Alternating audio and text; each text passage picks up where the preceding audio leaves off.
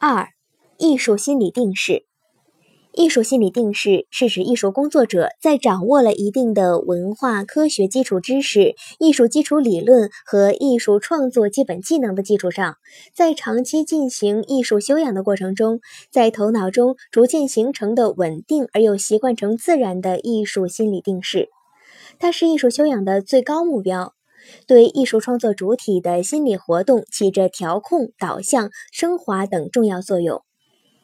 小一，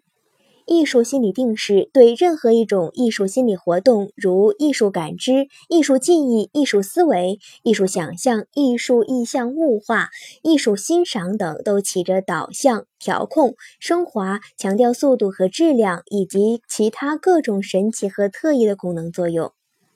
小二。艺术心理定势是贯彻在艺术创作全过程中的。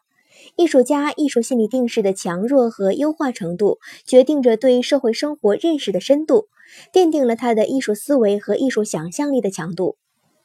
小三，艺术心理定势是有高低和优劣之分的，因为组成艺术心理定势的五大艺术修养方面内容本身就存在着区别。因此，一个艺术工作者应该善于逐渐调整和改善自己的艺术心理定势，使每一个艺术心理定势中的要素不断完善和优化起来。小四，优化艺术心理定势和非优化艺术心理定势，在一定条件下是可以相互转换的，且这种完善和优化是没有止境的，它是艺术家进行艺术修养的最高目标。